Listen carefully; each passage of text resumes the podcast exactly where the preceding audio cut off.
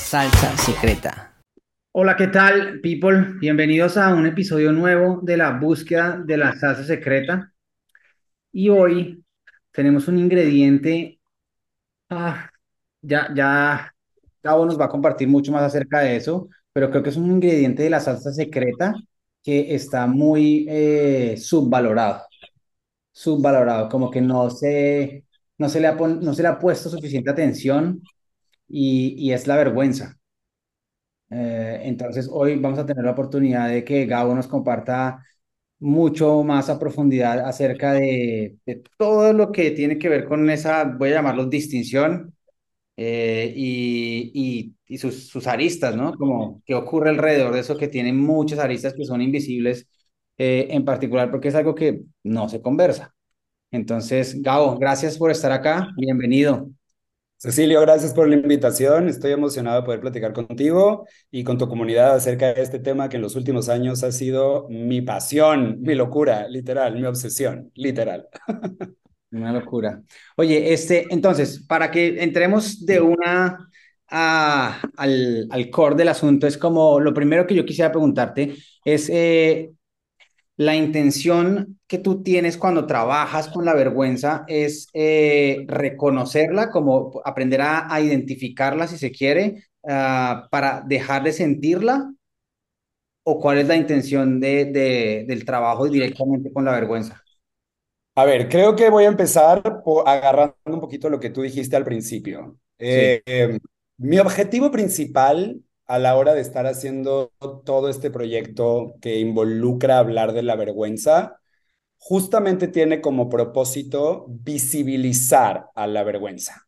Es una emoción la cual todos los seres humanos experimentamos en algún momento de nuestra vida pero como tenemos pocas distinciones alrededor de nuestro mundo emocional, a veces no sabemos nombrarla y no sabemos reconocerla. Entonces, el objetivo de mi proyecto, que se llama el método Watson, literalmente su objetivo, es poder enseñarle a la gente a reconocer, entender y conocer a la emoción de la vergüenza que puedan ver el impacto que esta emoción tiene en su vida, en la vida de los demás y en la sociedad, y equiparlos de las distinciones, herramientas y técnicas para que la vergüenza no los domine, para que la narrativa de la vergüenza en su lado oscuro no los domine. Eso es lo que yo hago, a eso me dedico.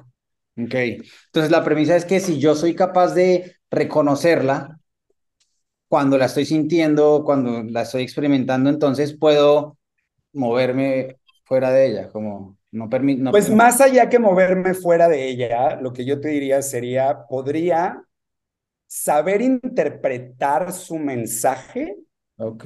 y poder canalizarlo hacia un lugar mucho más expansivo. Entonces, no es como que yo la reconozco y la quito del camino porque no la quiero sentir, sino más bien es como que, ah, esto me está enseñando algo, me está queriendo decir algo, más bien es qué es lo que me está queriendo decir, ah, como, como si fuera un trabajo que necesitas hacer, ¿no? Literal, fíjate, esto, esto parte un poco de la teoría de las emociones, ¿ok? Entonces, sí, bueno, no un poco, mucho aparte de la teoría de las emociones. Eh, la vergüenza es una emoción, ¿ok? Y como emoción, tenemos que entender que no es ni positiva ni negativa. Tiene una función en nuestra vida. Todas las emociones, todas, absolutamente todas, están en nuestra biología y ocurren para algo. No son una cosa que nos estorba. De hecho, las emociones son algo que vivimos todos los días, todo el tiempo, a todas horas, están presentes todo el tiempo, nos demos cuenta de ellas o no, ¿ok? El asunto con la vergüenza es que es una emoción muy, muy poco placentera, muy poco placentera, que no nos gusta sentirla porque se siente horrible. No nos gusta cada vez que nos estamos sintiendo defectuosos, cuando que hay algo que está mal en nosotros, que no somos suficientes, que no somos dignos de recibir el amor, de que no somos dignos de recibir, eh, eh, ¿cómo se llama? La conexión, la pertenencia con los demás. Entonces, justamente lo que queremos hacer es rápido quitarla y hacemos un montón de cosas para tratar de quitarla. embargo, todas las emociones tienen un llamado y tienen un mensaje. Y todas las emociones, todas, absolutamente todas, tienen un lado luminoso y un lado oscuro, todas. Por eso digo que ninguna emoción es positiva ni negativa. La vergüenza no es una emoción ni positiva ni negativa, es una emoción. Sin embargo, cuando la interpretamos desde su obscuridad, hace un daño gigantesco. Cuando aprendemos a interpretarla desde su luz, nos regalan literalmente nuestra humanidad. Literal. O sea, nos regala es del otro lado de la moneda, es el contrario. Si en la vergüenza oscura yo me estoy sintiendo no valioso y suficiente como soy, la vergüenza en su luz me permite abrazar mi imperfección y por ende vivir desde la autovalía. ¿Sí? ¿Hace sentido lo que estoy diciendo? Sí, tiene mucho sentido. El, el tema sería entonces, ¿cómo hago yo para empezar a reconocerla? Porque sí, estoy, o sea, mientras te escucho, lo que estoy tratando de hacer es como mirar mi propia experiencia. Y mi propia experiencia cuando, cuando, es, cuando siento o he sentido vergüenza, un poco lo que, lo que siento también es como, como, como retraerme, ¿no? Como esconderme. Totalmente de acuerdo. Como, esta sensación como de, ah, no quiero.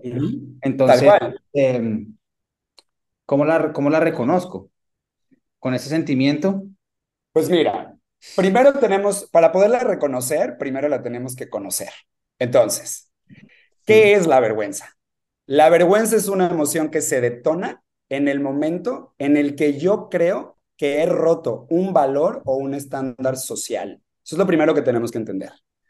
La vergüenza es una emoción que solamente experimenta la especie humana. No hay ninguna otra especie en el mundo que experimente vergüenza. Y esto tiene una lógica, mm. porque se detona únicamente en lo social solo se detona por temas sociales, ¿ok? Ahora, por biología, biológicamente, los seres humanos estamos diseñados para conectar con otros. Es la búsqueda de todos. Sí, de acuerdo. Todos los seres humanos lo que queremos es conectar porque somos seres relacionales, vivimos en relación. Y lo que nos importa a todos es ser vistos, ser amados, ser aceptados, ser reconocidos, conectar we, uh, hay una frase en inglés, we, we crave connection in the same way we crave uh, when we are hungry. O sea, la misma parte de nuestro cerebro que se activa cuando estamos con esta necesidad de poder alimentarnos, también es la misma parte que se activa en nuestro cerebro cuando queremos conectar. Está en nuestra biología, ¿ok? Ahora, el asunto es que esa conexión está en riesgo. ¿Por qué? porque vivimos en un mundo social, hemos construido una sociedad que para que tú seas validado, para que tú seas reconocido, para que tú seas suficiente, para que tú seas una persona digna de merecer la conexión, el amor, la pertenencia, tienes que cumplir ciertos estándares. ¿Cierto? de acuerdo. Entonces, la vergüenza es esa emoción que sentimos en el cuerpo. Normalmente la gente dice que está en la boca del estómago y se siente como un vacío. Que lo que quiere de nosotros es escondernos, esconder nuestra autenticidad, esconder nuestra vergüenza, nuestra imperfección. Ajá. Porque creemos que esa imperfección no nos hace lo suficientemente dignos para ser amados. ¿Sí? Ok, sí, como que fundamentalmente me, me desconectó. Literal. O sea, la vergüenza, cada vez que yo siento que no soy suficiente, que no soy digno para, lo que hago en ese momento es hacerme para atrás, me quiero esconder, quiero que no me vean. Claro. Sí, no, no soy como, no soy como ellos, estoy afuera. ¡Ah! E, exacto, exactamente, exactamente, exactamente. Entonces, em, cada vez que yo interpreto que estoy rompiendo un valor o un estándar social, siento vergüenza. ¿Ok? Ahora, para reconocer dónde vive mi vergüenza, necesito voltear a ver todas las partes de mí o todas las áreas en mí donde yo estoy viviendo en una narrativa de que no soy suficiente, no, soy lo suficientemente delgado, no soy lo suficientemente inteligente, no soy lo suficientemente creativo, no soy lo suficientemente tal, donde siento que soy defectuoso o que hay algo que está mal de mí y que por ende esto me hace no digno y merecedor, de la conexión. O sea, ahí es donde empiezo a reconocer la vergüenza. Ya. ¿Ok? Ok, sí, sí, sí, ahí es cuando ya empiezo a verla. Ahí es donde empiezo a verla. Claro, y, y- pero entonces es, es más difícil todavía porque empezar a verla, o sea, el, cuando yo escoja empezar a verla, necesito una valentía enorme. O sea, es como que siento que me estás hablando de un acto de valentía gigantesco. Porque 100% estás en lo correcto. 100% estás en lo correcto. ¿Qué pasa con la vergüenza y qué ocurre con la vergüenza cuando aparece y no la sabemos interpretar y no la sabemos canalizar y no sabemos entender su mensaje? Lo que tendemos a hacer es irnos a su lado oscuro. Y el resultado de esto es que cuando yo, desde una muy temprana edad, porque este es el asunto, Cecilio, todos los seres humanos nacemos dentro de un contexto social que dicta cómo se supone que debemos de ser. Y nos podemos ir desde lo global hasta lo particular que sería tu núcleo familiar y cómo se deberían de ver los estándares, ¿no? O sea, pasando por todos los círculos que, que, que componen nuestra sociedad y nuestra comunidad, ¿no? Desde el más chiquito hasta el más grandote. Entonces, como todos estamos en esta búsqueda de conectar, yo quiero que mi papá me, me ame, yo quiero que mi mamá me ame, yo quiero que mis amigos en la escuela me acepten, yo quiero que en el trabajo me vean como de cierta manera. Y para eso, muchas veces acabo diseñando un personaje para tratar de cumplir esos estándares y esas, y esas, y esas, um, esos estándares que me piden mi familia, la religión, que son los estándares que si los cumplo, entonces soy digno de tu amor. Entonces soy digno de, porque quizá quién soy yo en mi autenticidad, no, Es suficiente, no es suficiente. suficiente. Tengo que sumarle esto y lo otro y claro. Exacto. Pero entonces también, también vas como acumulando. O sea, no es como que, sino que le, le vas sumando y le vas sumando y, vas- y esta, y esta, esta como vergüenza se va transformando como en una roca ahí enorme. Literal, en, visto desde el, desde, el, desde el coaching ontológico, lo que ocurre con la vergüenza y con, lo que ocurre con todas las emociones es que las emociones tienen como, yo diría como estos tres estados, ¿no? El primer estado es que son transitorias, vienen, te dan un mensaje, las sientes en el cuerpo, dura 90 segundos y luego se van, ¿no? Pero cuando no sabemos canalizarlas para que se muevan y cuando no sabemos interpretar el mensaje y más bien lo que hacemos es taparlas, anestesiarlas, no escucharlas, quererlas quitar, así realmente las emociones no se van, al contrario. Las emociones, mientras menos caso le haces, más fuerte gritan. Y la manera en la que gritan es que empiezan a tomar más espacio en ti. Entonces, llega un momento donde tú ya no eres el que está teniendo la emoción, sino que la emoción te está teniendo a ti. Y a eso le podemos llamar que la vergüenza puede pasar de ser una emoción transitoria, que pasa luego a ser un estado de ánimo porque no la estoy escuchando, y después puede acabar siendo internalizada. Es decir, que lo que hago es eh, enraizar la emoción en mí y ya se convierte en parte de cómo veo la vida, ya se convierte en parte de cómo, soy. de quién soy. Exacto, Mierda. Exacto. Ya lo, lo, lo haces parte de tu vida. güey. Tal cual. Entonces, ¿qué ocurre? Que cuando tenemos la vergüenza internalizada, empezamos a ver a través de visión de túnel. Y esa visión de túnel es lo único que puedo ver y lo único que puedo ver es cómo no soy suficiente. Mm. Es que cómo hay algo que está mal de mí, cómo tengo que ser más, mejor o diferente de lo que soy para que los demás me quieran, para que los demás me acepten, para que los demás me quieran. Entonces, cualquier cosa que pasa en la vida, si hablamos a, a ti y a mí que nos gusta el coaching, tú y yo entendemos que todos los eventos son neutros y que yo tengo una participación activa desde el observador que soy, desde cómo está construido mi sistema de creencias, en la manera en la cual interpreto ese evento. Cuando yo tengo la vergüenza internalizada, interpreto los eventos desde la vergüenza. Ah, Ok, claro. Entonces, ¿qué ocurre? Yo voy a decirle a alguien que me gusta. Y si esa persona me dice yo no, a mí no me gustas, en vez de interpretar ese evento como lo que es, pues la persona no le gusto yo y tan tan, lo interpreto como seguramente porque hay algo que está mal de mí, porque no soy lo suficientemente delgado, porque no soy lo suficientemente guapo, lo que tengo que hacer es ponerme a trabajar más y entonces tener más para que entonces esta persona me pueda querer. ¿Sí? Sí, sí. Entonces, ahora imagínate si desde una temprana edad los seres humanos vivimos condicionados a tener que cumplir estándares, la vergüenza está en todos nosotros desde una edad bien temprana. Y la mayoría de nosotros hoy en día estamos viviendo Brené Brown, que es una de las autoras desde las cuales eh, esta metodología del método Watson está creada, que es una mujer que ha estudiado este tema por más de 25 años. Ella menciona que vivimos en una pandemia social silenciosa debido a que todos estamos viviendo en un lugar de vergüenza y no sabemos reconocerla porque no, no la nombramos, no, no, la, no la entendemos. Mm, Entonces, so, globalmente la sensación de la vergüenza está ahí.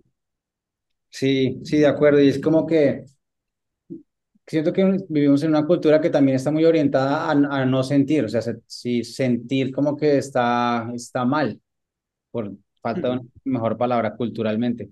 Y, y ahí es donde por lo menos yo he encontrado que hay gran parte del trabajo, que de hecho me, me, me, me recuerda que, que quería preguntarte acerca de, del burnout porque Mm. supe eh, y vi a través de lo que estabas compartiendo en tus redes, todo esto que tú vi- viviste y no sé si te está bien decir que est- estás viviendo o atravesaste un burnout, ¿cierto?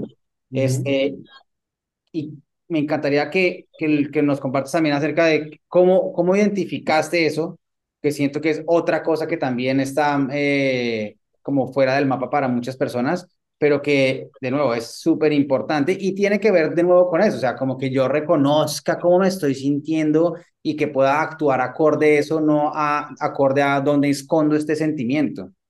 Tal cual. Mira, eh, voy a ser completamente vulnerable con la respuesta a este tema porque tiene que ver y está ligado incluso con mi propia vergüenza.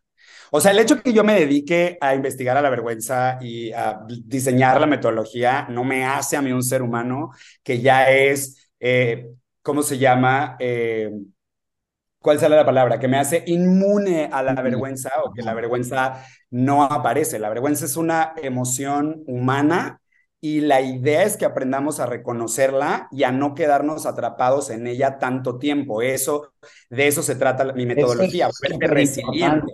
muy importante. No es, no es dejar de sentirla. No es como, ay, cual. no, yo, yo ya no siento vergüenza, ya hice el, el, el curso, ya no siento vergüenza. No, es como, voy a seguirla sin- sintiendo y ahora puedo reconocerla y no, no quedarme ahí, no Y permanecer. darle la vuelta, o sea, y darle la vuelta y saber utilizarla y saber canalizarla. Entonces, Sí. Dentro de mi propio proceso de vida, o sea, yo no llegué a trabajar en el tema de la vergüenza nada más así porque sí. O sea, eh, yo experimenté vergüenza desde una temprana edad y la vergüenza ha estado acompañándome en mi vida durante muchísimos años.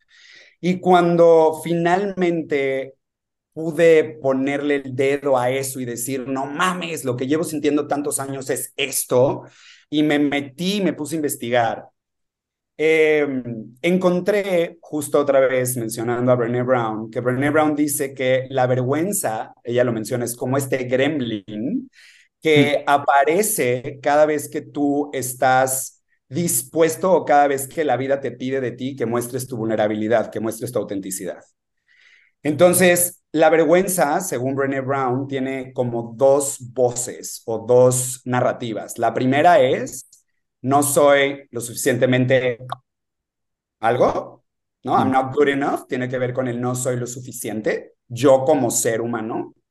Y su segunda narrativa es, eh, ¿quién me creo yo para hacer esto que estoy haciendo? ¿Quién me creo yo para poder mostrar mi arte? ¿Quién me creo yo para poder decirle al mundo que este es, este es eh, no sé, es, hablando de una cantante, este es mi don y este es mi, ¿no? ¿Quién me creo yo para poder ser alguien en el mundo?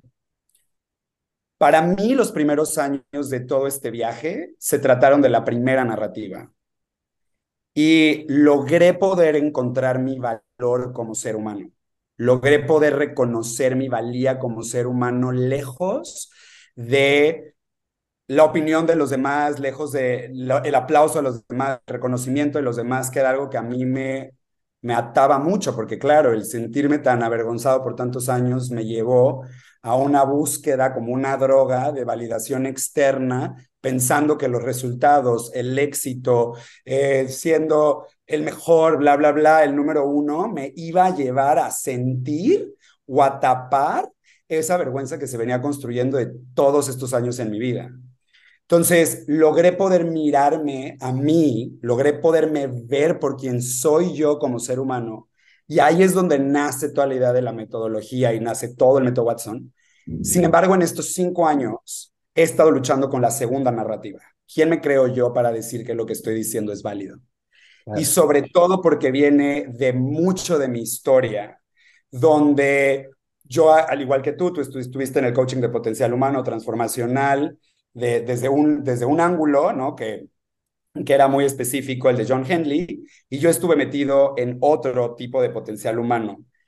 Pero yo siempre sentí que lo que yo era no era válido, porque no había pasado por la academia, que mm. no había habido una escuela formal donde por años me dieron mi título, licenciatura de tal, de cosa, de naca, taca, taca, taca, taca. Y entonces empecé a tener como toda esta narrativa de quién soy yo para poder decir que diseñé un método que apoya a la gente a reconocer, entender y saber canalizar la emoción de la vergüenza para vivir desde su autenticidad. Y para yo poder mostrarme y lo que llamo yo meterte a la arena y poder compartir lo que estaba haciendo, mi mecanismo ha sido las redes sociales. Y las redes sociales se han convertido para mí en un detonante muy grande de vergüenza. Porque mi terror en la vida es ser cancelado, criticado, que agarren mi método. O sea, las redes sociales se convierten en este lugar donde es como el basurero del Internet, donde la banda dice lo que quiere decir. Y yo desde mi propia historia de sentir que porque no eh, tengo esta, este aval académico, o sea, sin importar los 17 años que llevo en esto, todas las certificaciones que tengo, lo que he hecho, como en mi cabeza, en mi cabeza no estaba válido el que un coach ontológico haya diseñado algo tan importante como hablar de la vergüenza, porque ¿quién soy yo si no soy un psicólogo de Harvard que es el único que puede hacer eso? Me, me metió en un lugar de perfeccionismo y el perfeccionismo es uno de los escudos de la vergüenza. El perfeccionismo es el escudo que utilizamos para tratar de evadir la crítica, el juicio y para tratar de no sentir vergüenza. Y yo de una manera sin darme cuenta, mientras yo ya había entendido a nivel personal que yo como Gabo Carrillo, mi ser es suficiente y valioso, estaba pasando por una segunda etapa de, y además lo que tengo para decir y compartir es valioso y suficiente.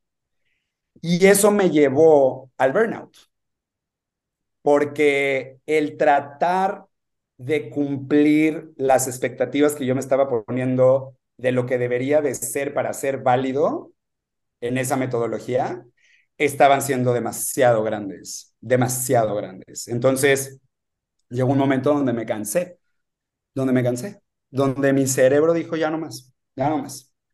Y me empecé a dar cuenta que estaba en burnout no era tanto por lo que estaba haciendo o no estaba haciendo. Sí, claro, yo estaba metido en un chingo de proyectos, soy emprendedor, soy el dueño de mi empresa, yo soy el que mueve todo esto, el que crea los programas. O sea, sí tengo mucho en el plato, pero yo estoy muy consciente que mi burnout vino mucho más de querer exigirme a mí cumplir un estándar que era inhumano.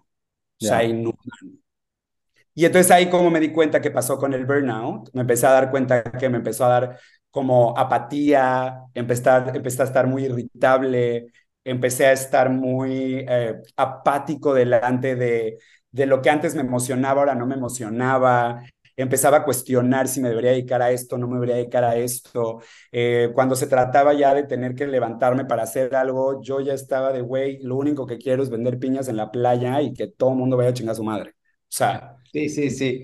Empiezan, empiezan a rondar esas ideas por la cabeza, claro, pero esos son, esos son buenos síntomas para alguien que está escuchando, porque mm, yo sentí algo también muy similar hace un, hace un par de años, donde lo que te lo compartí en algún momento, yo eh, estaba diciéndome a mí mismo, a ver, pero si yo amo esto, amo, eh, amo la posibilidad que esto es para la gente, por ponerlo así, eh, pero le estoy perdiendo el amor como a, a venir a hacerlo. Entonces yo decía, pero ¿qué es? No, no lograba cachar y, y, creo que tiene que ver con eso que estás diciendo, ¿sabes? era, era, esa sobreexigencia y ese perderle el gusto a algo que amo. Sí, y creo que eso es, eso es uno de los síntomas, de hecho, del burnout, ¿no? Porque el burnout es un, eh, o sea, es una etiqueta clínica, pues, o sea, eh, se trabaja el burnout y se trabaja eh, las cosas que necesitas para poder recuperarte de esto, pues se necesita, ¿no? Las empresas y hoy en día, por cómo vivimos y por las exigencias y por la manera en la que está cambiando el mundo, cada día más el burnout es algo que aparece en todos, ¿no? Pero eh, ese burnout para mí trae un mensaje, ¿no? O sea, no llegamos a tener burnout nada más porque sí. O sea, para mí la pregunta es, ¿cuál es el mensaje que está trayendo esto? Y para mí sí tenía que ver con parar, ¿no? Y, escuchar qué era lo que estaba pasando y por qué me estaba exigiendo y por qué me estaba llevando a ese lugar. Y pues para mí el resultado de eso es literalmente meterme a trabajar durísimo en cómo este perfeccionismo que ya vivía en mí se me metió y se me detonó entre más crecía yo en redes sociales, entre más spotlight empecé a tener, entre más la gente me empecé a conocer, más se iba agrandando esta necesidad de perfección. Claro, pillaste una trampa que te has puesto a ti mismo otra vez. Tal cual. Qué habilidad tan impresionante. Tal cual, tal cual. Y entonces me di cuenta y fue como, güey, ¿cuál es el mensaje? ¿Qué es lo que está pasando por acá atrás? Y justo lo que estoy haciendo es eso, ¿no? Mi burnout se ha tratado de dedicarme a trabajar en el tema de trastorno de ansiedad eh, que me provoca el perfeccionismo. O sea, en, en, eso estoy ahora, ¿sabes? Y por eso siento, no puedo decir que ya salí del burnout, pero sí puedo decirte que tengo muchas más herramientas, conocimiento y claridad de qué fue lo que me llevó al burnout y qué es lo que estoy haciendo ahora para darle la vuelta, ¿no? Que es literalmente exponerme a las redes sociales, porque esto es, o sea, yo viví con el método Watson y logré sostener el método Watson sin, sin aparecer yo en redes sociales como dos años. Mm porque ya hasta hacer una historia me costaba trabajo. O sea, horrible. Y ahora estoy exponiéndome y enfrentándome a ese terror que me da cagarla, no ser perfecto, ta y yo mismo validar lo que tengo y lo que estoy haciendo. Y ese es el proceso terapéutico en el que estoy. Mm. Y parte, parte de ese proceso es que es como entrenar, o sea, enseñarte a ti mismo a hazlo, solo hazlo y cágala y, y, y siéntelo o no tanto. No, o sea, porque ya nos estamos metiendo en un tema un poco más profundo de, del tema, pero la ansiedad... Son un poquito ahí, pero... No, no te preocupes, o sea, la ansiedad al final del día em, se detona por diferentes factores, ¿no? Es esta respuesta que tenemos en el cuerpo delante del estrés y la ansiedad y los trastornos de ansiedad viven en el futuro, ¿no? Viven en, estos en estas catástrofes que nos hacemos mentales de lo que podría pasar en el futuro. Pero existen diferentes ramas de la ansiedad, ¿no? Está la rama de la ansiedad social, está la rama de la ansiedad generalizada, está la rama del estrés postraumático y una de las ramas es el trastorno obsesivo compulsivo. Y para mí se, ha se convirtió en una obsesión la perfección, o sea, yo tengo TOC, yo tengo un trastorno obsesivo compulsivo y el tema de mi trastorno obsesivo compulsivo es la perfección, que es la ansiedad de cometer un error, la ansiedad de equivocarme, la ansiedad de que me va, o sea, literal, y eso, eso empezó a pasar mientras empecé a crecer en redes sociales. Se me disparó, hermano, se me disparó. O sea, yo ya tenía el calvo de cultivo, el caldo de cultivo, y ahí se me disparó. Entonces, ¿qué es lo que estoy haciendo ahora? Es estoy trabajando en una terapia cognitivo-conductual, donde estoy trabajando específicamente con un equipo multidisciplinario de terapeutas. En lo que hago es eh, enfrentarme a las situaciones que detonan mi perfeccionismo y buscar la manera de soltar ese perfeccionismo, pues. O sea, no exposiciones como eh, lo que sea, vas a hacer, te vas a sentar a escribir un reel, eh, que a mí Gabo me puede llegar a tomar siete horas escribir uno porque estoy le ponle, porque creo que todo es importante, porque el perfecto, no, que me puede tomar horas hacerlo. La idea es, lo vas a hacer en una ventana de dos horas y solamente puedes escribir ciertas cosas y no lo puedes borrar. Sí, entonces sí, ¿sabes? Entonces, ahí va, me, me, extendí mucho en el tema, pero porque así soy, a mí me gusta hablarlo de todo. te, te, entiendo y a mí me pasa lo contrario, yo lo, lo, lo armo y, lo, y, lo, y, lo, y lo posteo, y armo y posteo, y armo y posteo. ¡Wow! Quiero un poquito de ti, hermano. Pasa.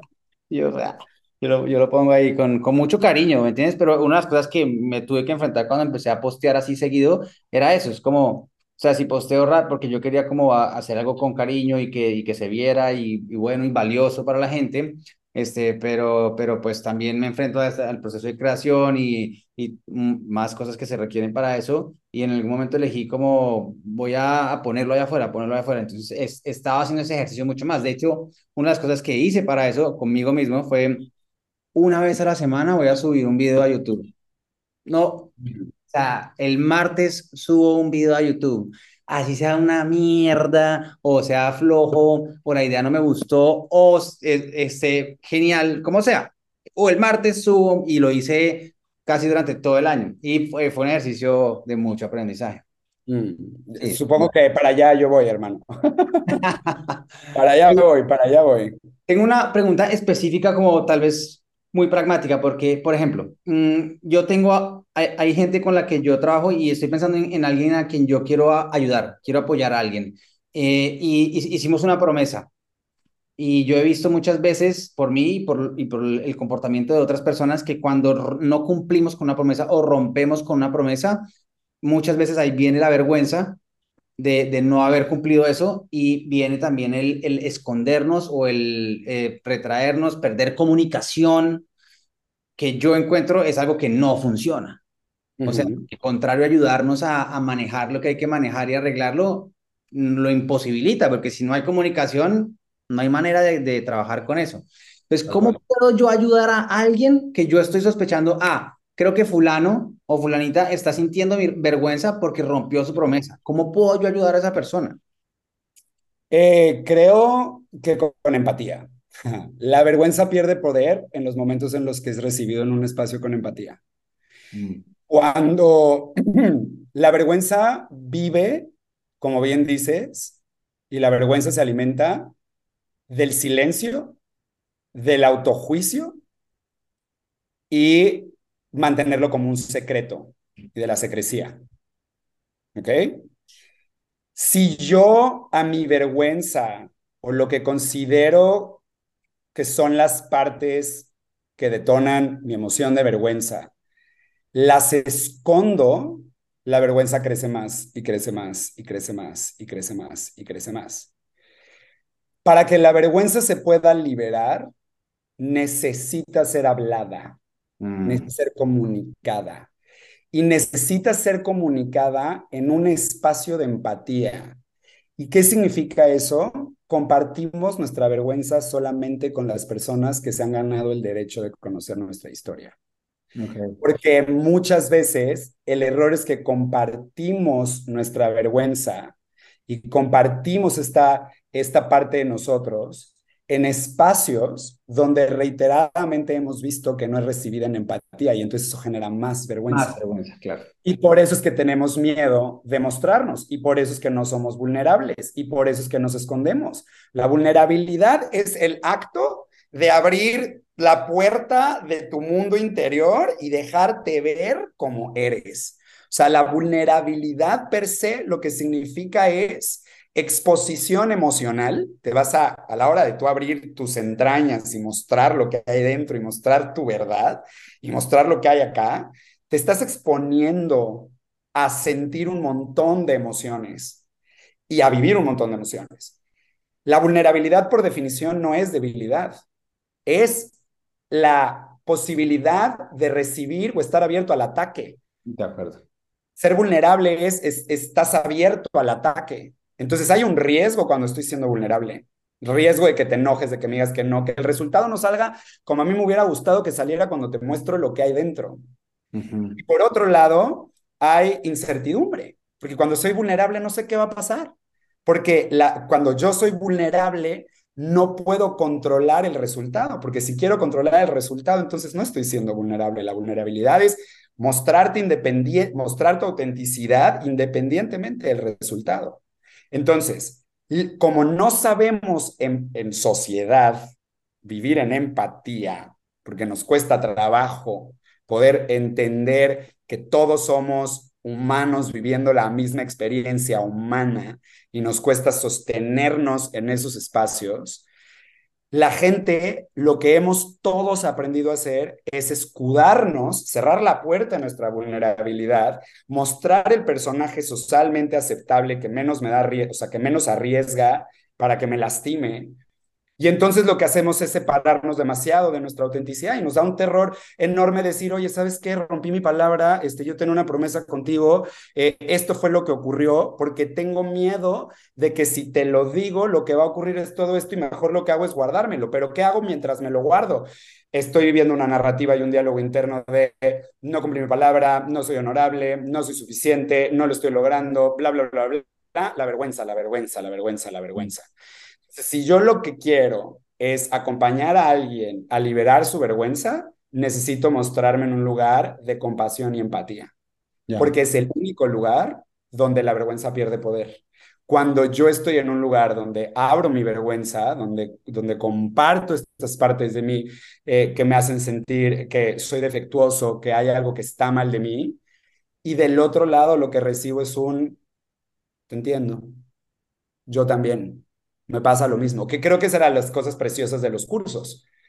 La empatía que se podía generar cuando una persona daba la mano y decía, oye, eh, a mí cuando yo estaba chiquito fui violado y cuando yo estaba chiquito abusaron sexualmente de mí y me siento de esta manera y siento que no soy suficiente y siento que no valgo y siento que nadie nunca me va a poder amar porque yo estoy roto, porque algo que está mal de mí y de repente saber que del otro lado no había gente que te estaba diciendo, pues fue tu culpa, porque tú lo provocaste, porque tú lo hiciste, sino más bien un espacio donde te estoy escuchando, estoy reconociendo tu historia, la estoy permitiendo y puedo conectar con lo que tú estás diciendo sin juzgarte, sin tildarlo de que está bien o mal, solo te escucho.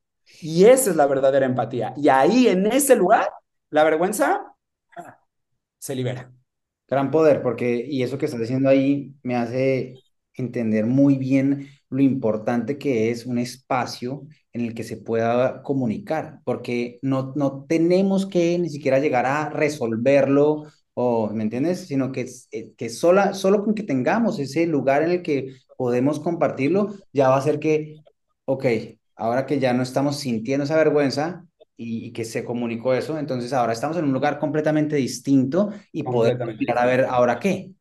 Totalmente. Tenemos ese, ese monstruo de siete, de un dragón de siete cabezas que me está persiguiendo. Ah, porque, mm, que lo, que lo, lo, llamaba eh, un, una, un, entrenador amigo mío, lo llamaba como el pulpo en la cara. ¿Me entiendes? No, ya no es el pulpo en la cara, ya te lo quitaste y ahora que, ah, ahora que pudiste respirar y estás viendo todo diferente, ok, ahora sí, ¿qué vamos a hacer?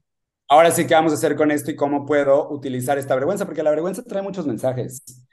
Y cuando realmente podemos canalizar su mensaje y entender su mensaje, lo que hay del otro lado es un montón de aprendizaje. Porque normalmente, o sea, la idea es que nos volvamos resilientes delante de la vergüenza. Es decir, que si pasa algo, un evento, y yo lo interpreto desde la vergüenza, en vez de quedarme en esta ruminación constante de que yo no soy suficiente, poder tener las herramientas que me lleven a detectarla, reconocerla, saber qué fue lo que la, lo, que la detonó, ¿no? O sea, esta persona no, no, no aceptaron mi oferta en el trabajo, no me aceptaron en el trabajo en el que yo quería, eh, fue rechazada mi solicitud, y entonces yo lo que siento es que no soy suficiente y entonces ahí lo primero que tengo que hacer es reconocer que estoy en vergüenza y luego mirar cuáles son esas expectativas que yo tuve que haber cumplido porque a lo mejor son expectativas sociales, ¿no? No soy suficiente. no eres suficiente porque una empresa te dijo que no. O sea, tu valor como ser humano depende de que alguien te diga que sí o que no. Entonces, volver a regresar a ti, volver a regresar a esa parte y también saber comunicarla y saber compartirla, como te digo, en espacios con gente que se ha ganado el derecho de conocer nuestra historia. Es así como nos deja de dominar. Oye, y cuando, o sea, ¿qué tanto eh, compartirlo es ya demasiado? Porque, por ejemplo, digamos que yo hoy eh, reconozco que hice algo en algún momento que, que hoy me da, me da vergüenza porque siento que no estuvo bien. Entonces me da, me da vergüenza que eso que hice. Este, y lo reconozco, pero entonces eh, puede ser, o sea, estoy pensando, tratando de pensar en términos muy prácticos. Puede ser que eso sea pues no funcional para mis relaciones, que, que yo comparta todo eso, ¿no? Depende. A ver, voy a dividirte la respuesta en dos lados. Para empezar, la, la vulnerabilidad no es oversharing. O sea, el tú sentarte a overshare ah, todo lo que tienes dentro así, eso no es vulnerabilidad. La vulnerabilidad lo hacemos con la intención de poder conectar con un otro, ¿ok? O sea, y se hace de una manera que tiene un objetivo muy específico, que es poder conectar contigo, o sea, buscar conexión, ¿no? Eso es lo que estoy haciendo cuando estoy mostrándome vulnerable. Entonces, ponerte a contar toda tu historia a todo el mundo, bla, bla, bla, eso no es vulnerabilidad. contarle a tu vecino toda tu historia. Porque además tenemos que entender que solamente tu vulnerabilidad está reservada para las personas que se han ganado el derecho a conocer tu historia. Eso es lo más importante. Lo más, lo más importante. Entonces, vulnerabilidad no significa, como decimos, ir con la puerta abierta de quién eres tú por todo el mundo, porque no, güey. Porque no funciona. De día, la definición dice sí es estar eh, como abierto, eh, disponible para un ataque. Entonces tampoco quieres andar como. Exacto, tampoco quieres andar ahí todo el tiempo. Sin embargo. Un blanco. Exacto. Pero el asunto es: si yo me la vivo cerrado todo el puto tiempo con todo el mundo, todo el mundo, nunca voy a conectar. Jamás. Porque la única manera de conectar genuinamente es cuando abro la puerta y dejo que otro me vea. Ahí está la conexión. La pregunta es con quién quieres conectar. ¿Quieres conectar con todo el mundo? O sea, con toda la gente vas a ir por la calle ahí. No, yo no quiero conectar con todo el mundo, pero con quien quiero conectar, ahí es donde yo elijo mostrar mi vulnerabilidad y mi autenticidad. Entonces, contestando por un lado la, pregunta. Sin embargo, cuando tú hiciste la pregunta, yo escuché algo que dijiste donde tenemos que hacer una distinción. Tú dijiste, yo hice algo donde yo lo que siento es vergüenza y entonces en ese eh, no en esta cosa que hice mal o que no estuvo bien, pues no sé si compartirlo o no compartirlo o qué hago. Primero tenemos que decir que lo que está saliendo de tu boca, Cecilio, es más la narrativa de la culpa que de la vergüenza. Ok. Hay que saber hacer una distinción entre la vergüenza y la culpa. La culpa es la emoción que se detona cuando yo creo que rompí un valor o un estándar personal con algo que hice. La culpa tiene más que ver con acciones. Entonces, este, copié en un examen, ¿ok? Entonces me siento culpable porque hice algo que bajo mis valores y mis estándares de integridad no estuvo bien. Y entonces yo lo que hago es reconocer la culpa. Ahora, la culpa tiene luz y oscuridad. Si yo siento esa culpa porque me estoy dando cuenta que rompí un valor personal al copiar en un examen, yo tengo de dos. O lo que hago es vivir en autoflagelación y castigo, que esa es la oscuridad de la culpa, o interpreto la culpa en su luz, que lo que significa es reflexionar en mis valores, cuáles son esos valores que yo tengo, y entonces buscar enmendar el error.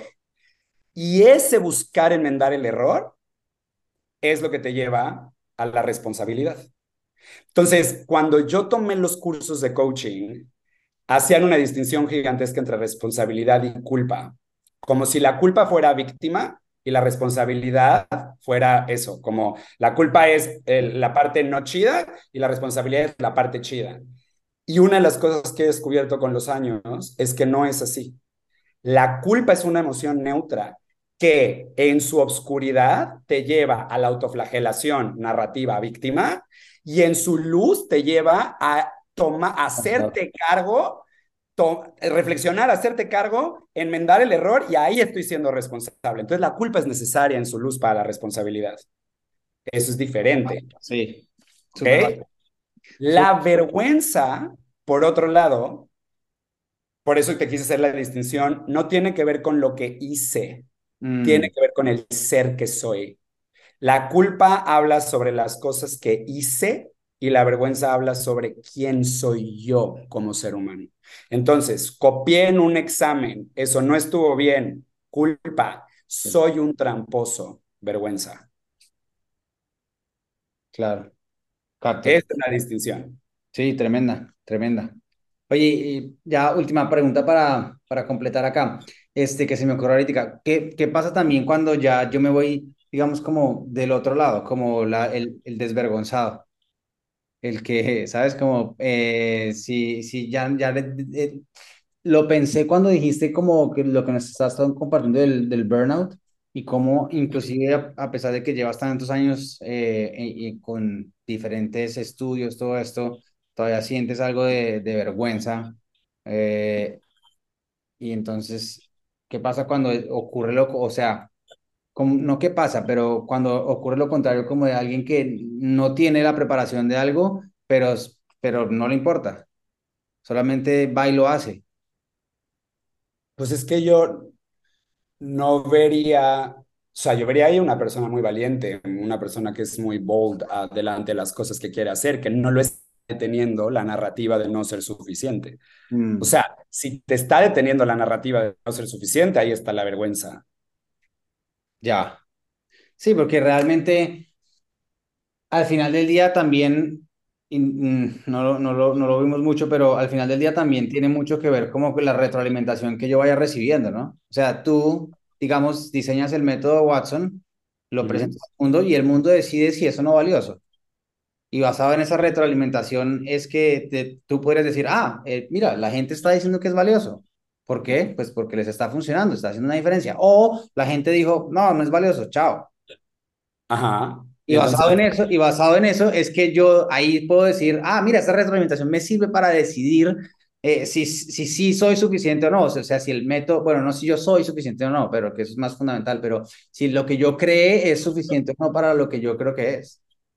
Mira, es una gran pregunta.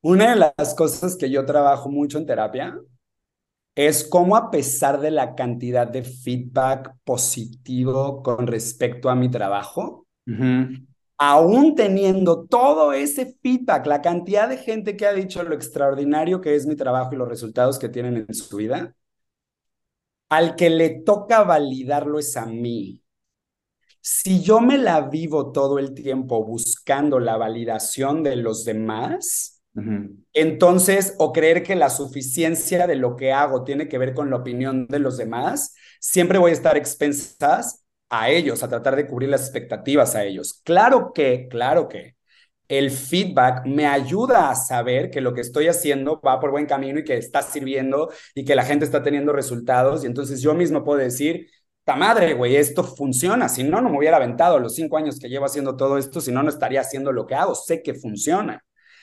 Sin embargo, no es responsabilidad de nadie, de nadie, tu suficiencia. De nadie.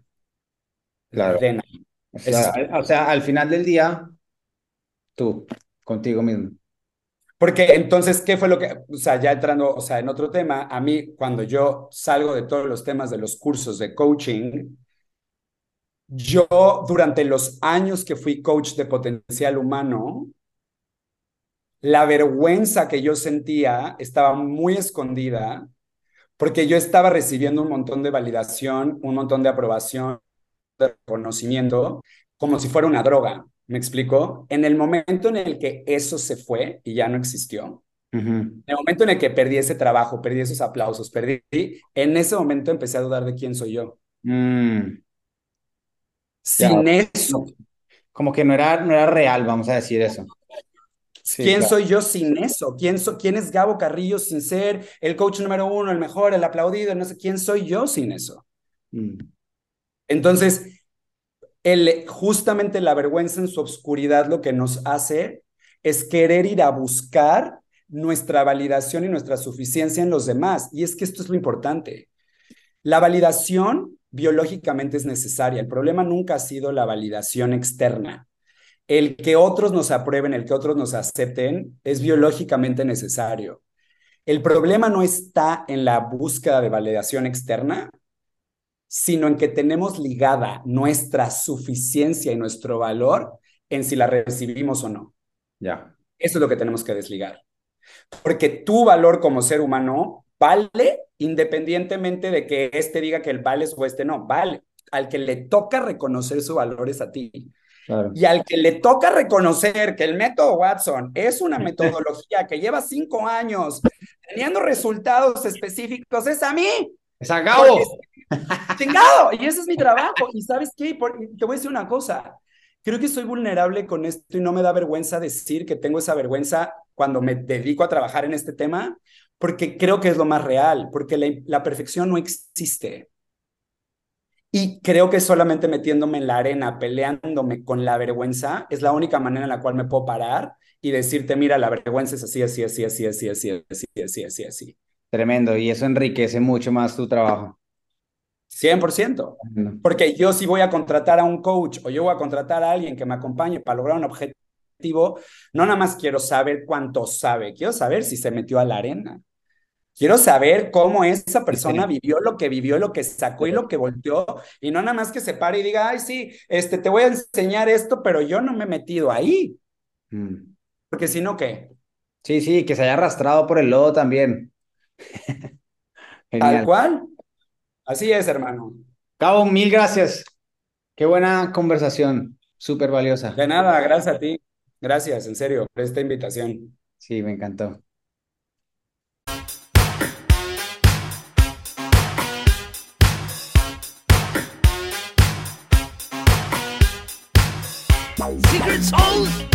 La salsa secreta.